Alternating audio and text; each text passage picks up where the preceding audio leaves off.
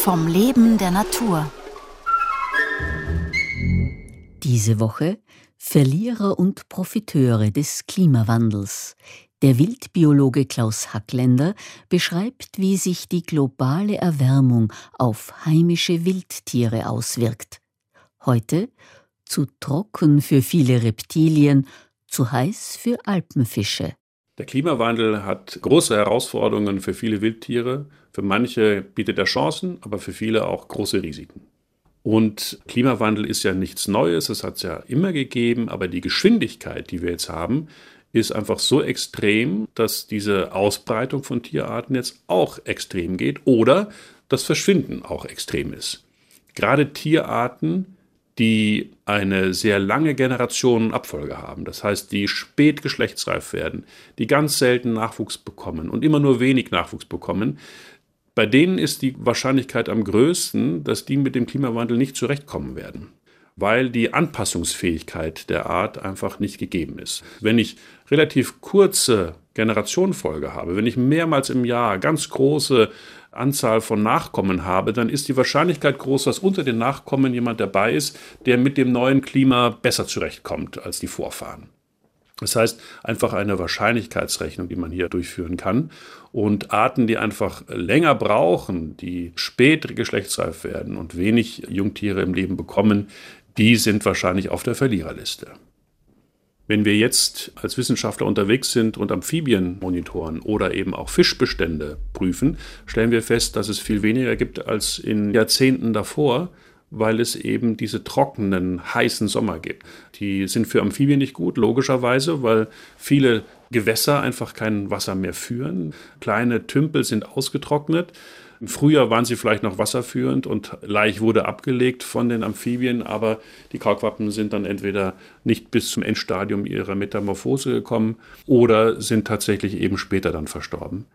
Und das führt dazu, dass wir einfach weniger Amphibien haben. Die Überlebenswahrscheinlichkeit ist gesunken durch diese trockenen, heißen Sommer und auch durch die fehlenden Gewässer. Das Wasser selbst, wenn es noch da ist, wird natürlich auch äh, wärmer und da haben viele Fische ein Problem damit, sowohl in stehenden als auch in fließenden Gewässern. Wir kennen ja aus der alpinen Situation diese Gewässerzonen, wo man bestimmte Fischarten typischerweise findet. Es gibt die Forellenregion und die Eschenregion. Das sind üblicherweise kühlere Bäche, die auch entsprechend aufgrund der Temperatur des Wassers mehr Sauerstoff halten können. Je wärmer das Wasser, desto weniger sauerstoffhaltig ist es. Und da sind Fischarten, die aus wärmeren Regionen kommen, natürlich perfekt angepasst, wenn es weniger Sauerstoff im Wasser gibt. Aber gerade die Forellen und die Eschen, die das kühle, sauerstoffhaltige Wasser brauchen, die kommen dann nicht mehr damit zurecht, wenn dieses Wasser eben zu warm wird oder eben auch der Wasserstand zu gering wird aufgrund der fehlenden Regenmengen. Auch ein niedrigerer Wasserstand führt üblicherweise dazu, dass eben das Wasser dann wärmer wird.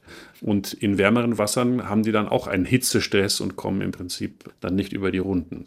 Gleichzeitig gibt es Krankheiten, die bei wärmeren Temperaturen des Wassers tatsächlich auch dann erst zutage treten. Es gibt eine Nierenerkrankung bei Forellen, die kommt erst ab 15 Grad Wassertemperatur und das war in der Vergangenheit ganz selten der Fall. Deswegen war die Krankheit auch gar nicht so extrem äh, wichtig für die Populationsdynamik der Forellen. Aber jetzt, wo es so warm wird und wo das Wasser entsprechend auch schnell mal 15 Grad erreicht, kommt diese Krankheit tatsächlich durch und kann ganze Bestände zunichte machen. Die Krankheit heißt PKD. Das ist die proliferative Nierenkrankheit, im Englischen Proliferate Kidney Disease, PKD. K wie Kidney und D wie Disease breitet sich in Österreich immer weiter aus, weil eben die Fließgewässer oft eine Temperatur von 15 Grad überschreiten. Also der Klimawandel mit der Herausforderung globale Erwärmung führt natürlich vor allen Dingen bei uns, wo Tiere an Jahreszeiten angepasst sind, zu sehr viel Verlieren. Die Herausforderungen sind zum Teil so groß, dass wir einige Arten verlieren werden und viele Arten in ihren Bestand zurückgehen werden.